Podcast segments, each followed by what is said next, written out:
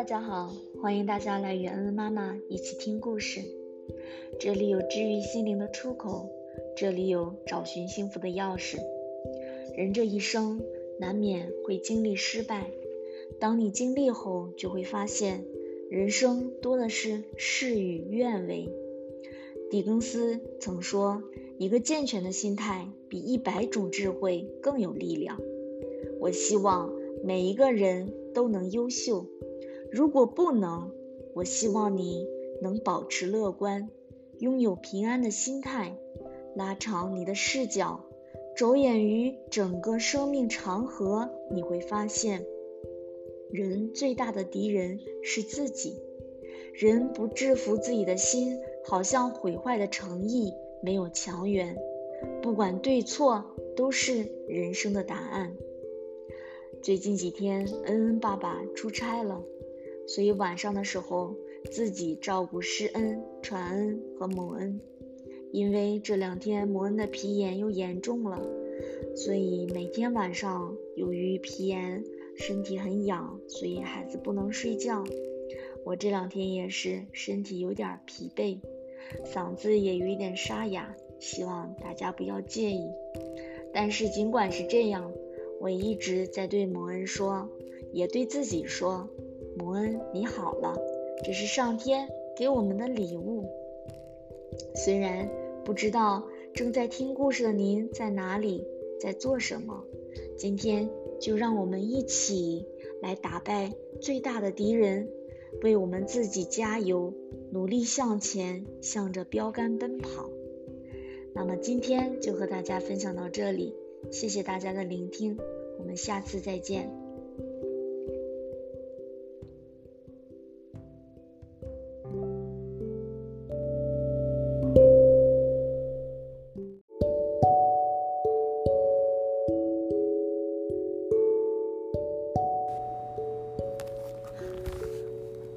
观众朋友们，大家好，嗯，好久没见，嗯，这段时间因为嗯我们家周末皮炎的问题，还有前一段时间我们一家人进行了旅行，嗯，去了周边的城市，所以一直没有和大家长得在这里见面，嗯，但是嗯最近是两周期间，嗯，三个孩子一直发烧感冒。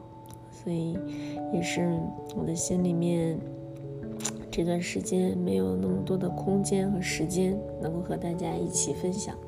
但是今天，嗯，看到了一篇文章，心里面特别的受感触，所以想和大家一起在这里面分享一下。嗯，因为我们家第三个孩子拥有这个过敏性皮炎的缘故，所以。在面对这个问题的时候，我的心里面经常的面临非常大的矛盾与困惑，真的不知道为什么这个孩子拥有了这个皮炎，因为很多时候问医生也好，这样咨询也好，找不到真正的理由，也找不到能够真正的解决的办法。但是有一次，这样在听我的讲师讲解一篇文章的时候，心里面特别的感谢。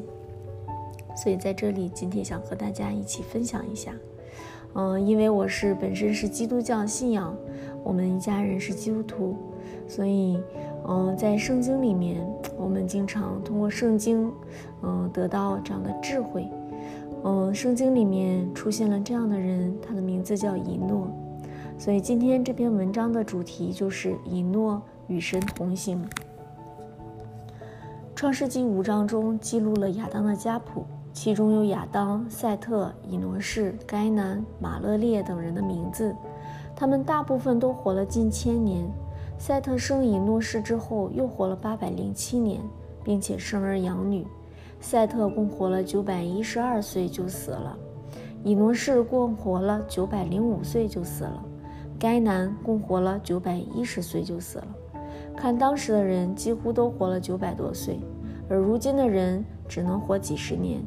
但是人们在短暂的几十年里能做很多事情，可想而知，那些活了九百多岁的人得做多少事情啊！他们当中有智慧的人，有容貌俊美的人，也有身强体壮的人，肯定都过着自我满足的生活。可是圣经里没有记载他们的业绩，只是说赛特活到一百零五岁，生了以挪士。赛特生以挪士之后，又活了八百零七年，并且生儿养女。有关他们的记录只有生儿养女，这是为了成就耶稣基督家谱所做的事情。假如赛特、以挪士、马勒列或该南看到这段圣经话语，会怎么样呢？神呐，我为你做了那么多事情，你为什么没有记录呢？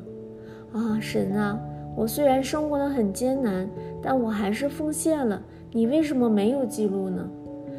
神呐，我乐于助人，也经常周济穷人，你为什么没有记录这些事情呢？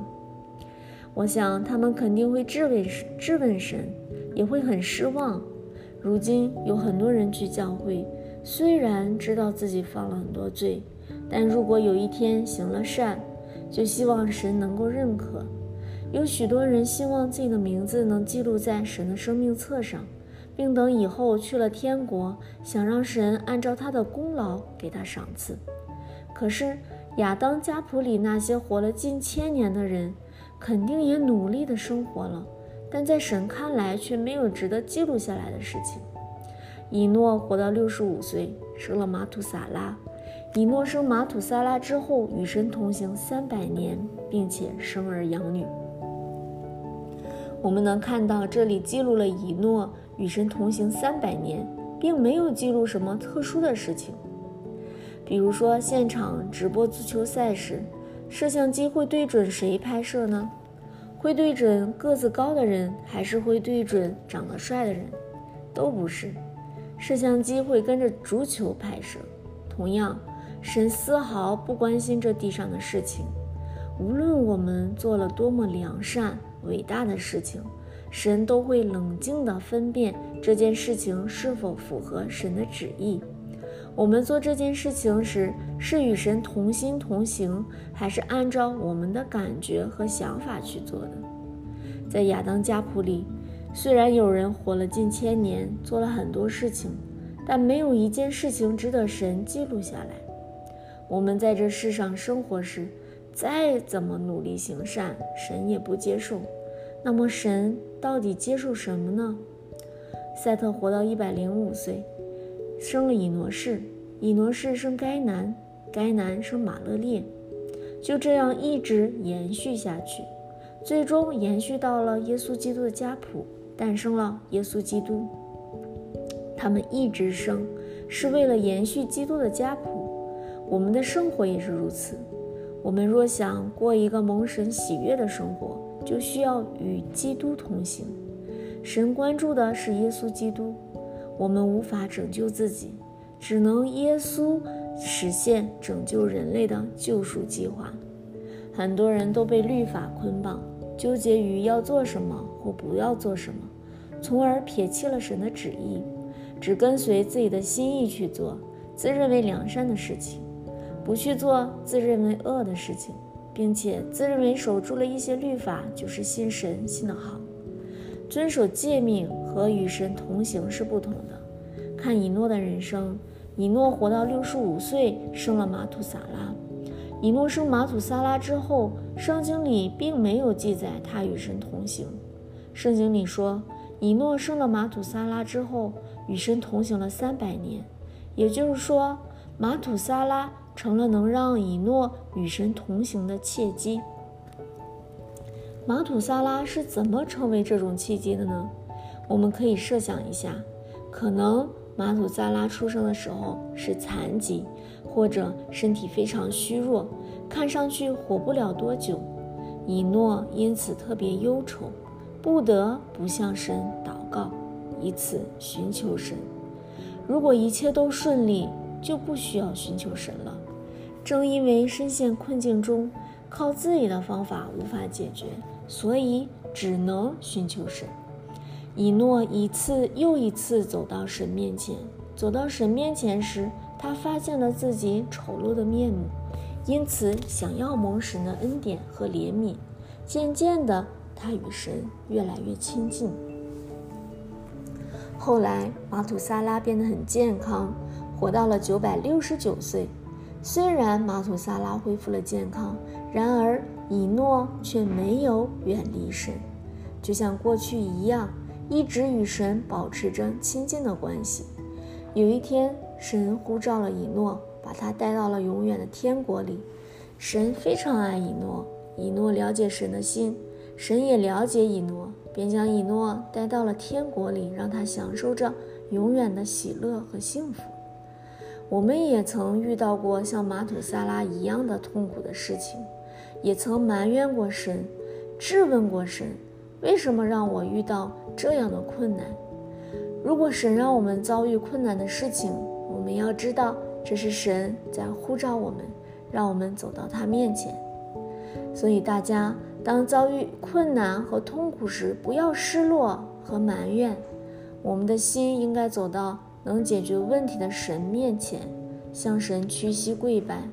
我们要明确的知道自己是一个罪人，从而走到神面前，祈求神的怜悯。神一定会垂听我们的祷告，不仅会洗净我们的罪，还会与我们同行。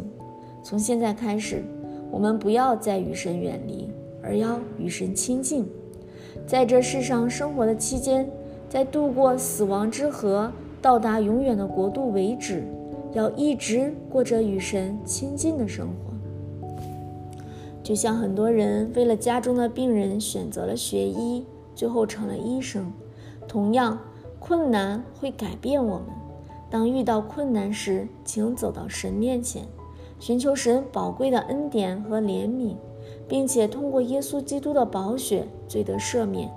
希望我们所有的人在余生中能过上与神合一的生活，直到直到度过死亡之河，进入永远的国度为止。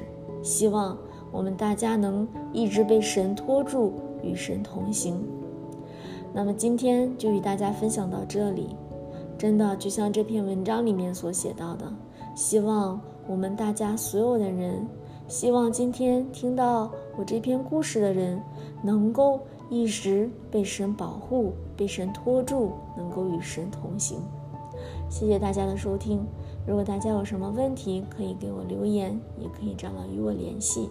谢谢，我是在纽约的，呃，三个宝宝的妈妈，希望大家能够一直，嗯，这样的过着幸福喜乐的生活。谢谢大家，我们下期再见。